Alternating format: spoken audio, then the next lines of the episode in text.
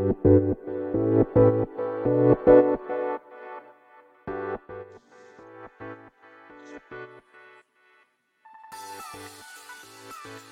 い、始まりました。本を読んでは、独り言ラジオ。私、変な髪型をしたポンコツ薬剤師こと町田和俊でございます。はい。というわけでですね、まあ今日も、まあ一冊本を、まあ、紹介しながらですね、まあ読んでいるんだか読んでいないんだか、はい、えー っていう本をですね、本からなんとなく、ゆるりと語ってみたいと思います。はい。えー、まあ今日紹介する本はですね、えータイトルですね。はい。魚は数を数えられるか生き物たちが教えてくれる数学脳の仕組みと進化という本になります。はい。えー著者が、えー、ブライアン・バターワースさんですかね。ロンドン大学認知神経科学研究所名誉教授の方ですね。はい。えそして翻訳された方が、長沢茜さんという方になります。はい。えこちらの本はですね、え、まあ、毎週行っている、まあ、本、あ、本屋図書館ですね。はい、図書館で、えー、まあ、なんつうんですかね、何気なく、うん、こう、本棚を眺めてですね、あ、面白そうだなと思って借りた、それだけでございます。はい。まあ、特に理由はありません。出会っちゃったって感じですね。はい。で、まあ、この本はですね、2022年11月8日に第1釣り発行とということでですね、講談社ですね。講談社から出ております。はい。で、だいたいページ数が300、最後、うん、これは、出典とかも含め、あが、まあ、出典とかですかね。えー、作品、作品じゃねえの、出典か、はい、があるんですが、まあ、それをそれが終わるのが、まあ、387ページですかね。はい。まあ、そんな本でございます。ちなみにこう本をめくりますとですね、えー、このカバーのとこに書いてある文言がなんかこう、印象的ですね。ちょっと読ませていただきたいと思いますが、はい。宇宙の言語は数学であり、この言語を読む力は人間にも人間以外の生物にも役に立つし、環境への順応を助けてくれる。ほう。なるほど。このね、タイトルにね、魚は数を数えられるのかっていうね。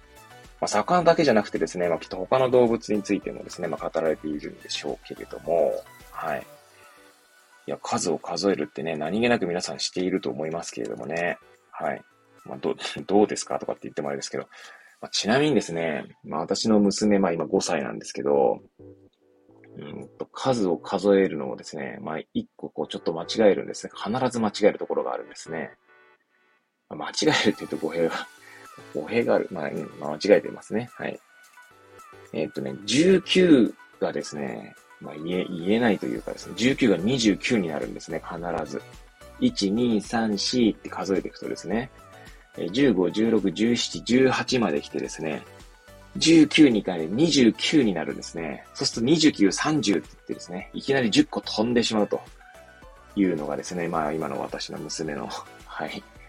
えー、娘でございますけれども、はい、まあいつかはですね、まあいつかはつか、まあ、このまま行ってしまうと困ります。日常生活多分困ると思うので、まあいつかはですね、19、20と言ってくれることをですね、まあ願っておりますけれども、はい。まあ、そんな感じでですね、まあ、数。まあ、数に触れ合わない日はないんじゃないかなと。数字ですね。はい。ちなみにこの目次をの文言、紹介させていただきたいと思いますが、この本はですね、目次、えー、第1章からですね、これ第10章まであるんですけど、その、その中の、その、それぞれの章のですね、まあ、込み出しまでですね、細かく目次に書いてあるんですが、その込み出しを読むと結構な時間になりそうなので、まあ、まずその大きなですね、その第一章なんちゃらっていうところだけですね、まあ、10個紹介していきたいと思います。はい。第一章、数とは宇宙の言語である。第二章、人間は数を数えられるか。第3章、骨と石と最古の数詞。第4章、猿は計算できるのか？類人猿と猿。第5章、ライオンとクジラの数え方は？第6章、鳥は動物界の計算チャンピオン。第7章、カエルの婚活は数が決め手。第8章、できる魚は最多数の群れに加わる。第9章、ゼロを知る蜂、足し算するアリ。第10章、あらゆる生き物は数を数える。はい。目次を紹介させていただきましたけど、いかがだったでしょうか？はい。いや、面白いですね。なんか目次の文言を読むだけで結構ね、なんかインスピレーションを受けるというかですね。はい。第8章のですね、できる魚は最多数の群れに加わるっていうのはですね、まあ、おそらくですけど、あの、まあ私あの、よくですね、まあ娘と一緒にですね、まあ、なんてうの図鑑を見るんですね。まあ、その図鑑を買うようになったきっかけっていうのは、まあ、娘がですね、鳥とかに興味を持ち始めたりとか、恐竜とかですね。まあ、それもあってですね、まあ、図鑑買い始めたんですけど、今ではですね、今、あの、小学館の図鑑ネオ、はい、っていうものがあるんですけど、まあ、一冊2000円ぐらいでですね、で、まあ、あの、ドラえもんが出てくる、こう、DVD がついてるんですね。はい。それがもう十何冊ぐらいありますかね。でそういうの見てるとですね、で、まあ当然魚もあるんですけど、えー、魚もですね、小さな魚、小魚とか群れになるわけですね。群れになることで、まあ大きな魚影というか、まあ大きな魚のように見えるというところだったりとか、まあ仮にですね、まあ襲われてもですね、まあ、襲われるっていうのは、えー、その食物連鎖の、まあ、上位に位置する、まあ、捕食者からですね、襲われてもですね、まあ、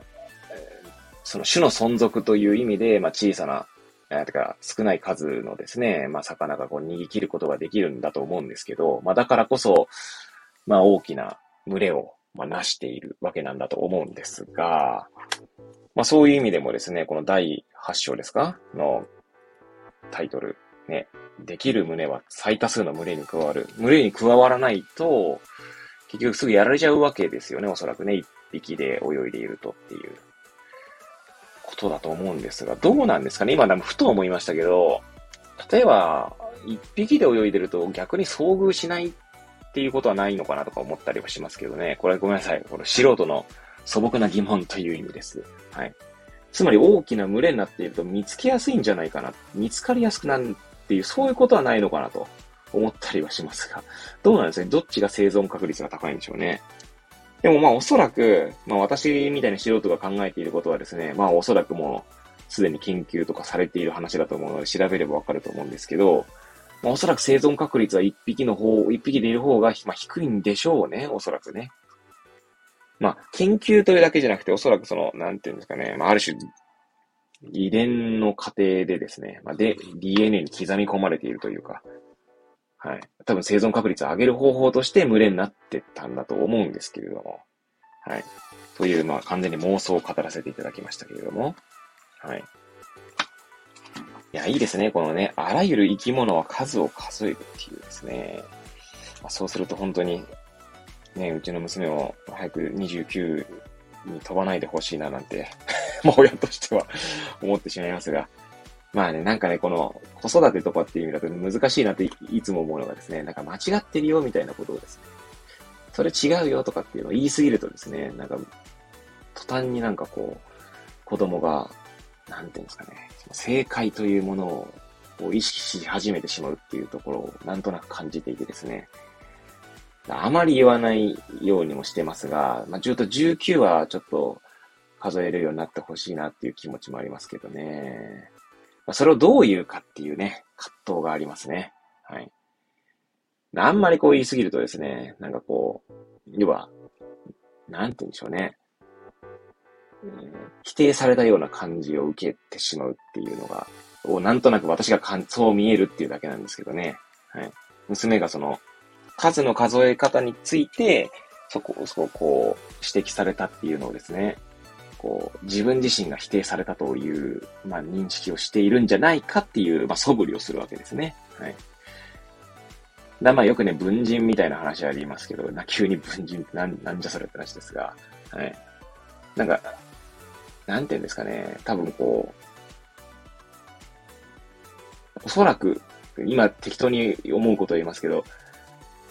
なんかだんだん成長するうちにですね、しかも私も最近になってて、40にもなってやっとそう考えられるようになったってことなんですけど、まあいろいろ切り分けられるようになっていくんじゃないかなと思うわけです。まあ、つまりどういうことかというと、その娘がですね、まあその数、数が、数の数え方違うよっていうのをですね、まあおそらく私が見ている娘の様子からは、その娘の存在自体をこう否定されたという、まあ、素振りをする気がして、まあ、だからまあ、むくれたりとかですね、するわけなんですけど、まあ、そこをですね、まあ、なんだろう、例えば、あくまで否定されたのはその数の数え方というところだけであって、まあ、あなたの存在自体は否定していないよっていうのが分かるようになるみたいなのはですね、やはりこう、まあ何なんでしょうね。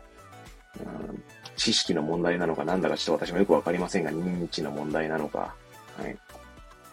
まあ私がですね、なんかこう、そういう、えー、先ほどね、40歳にもなってやっとできるようになってきたっていうのは、まあ日々の生活の中でですね、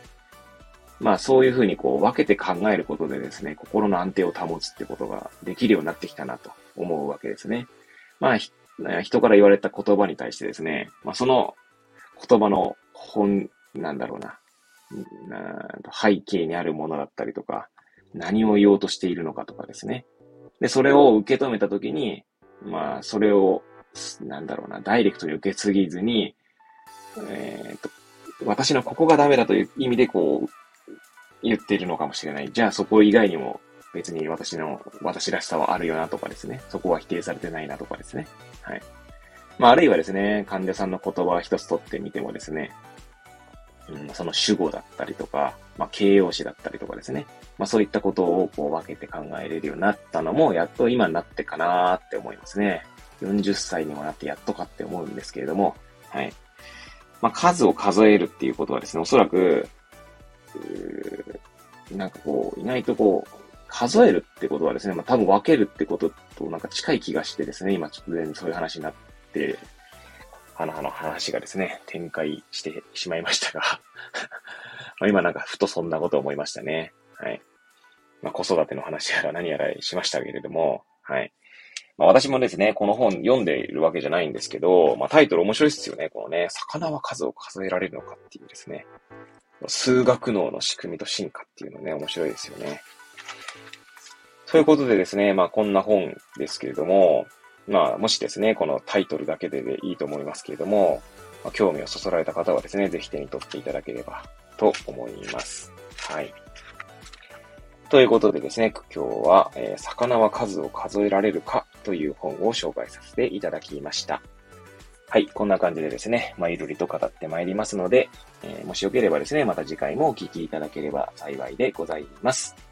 えー、それではまた皆さんお会いいたしましょう。ごきげんよう。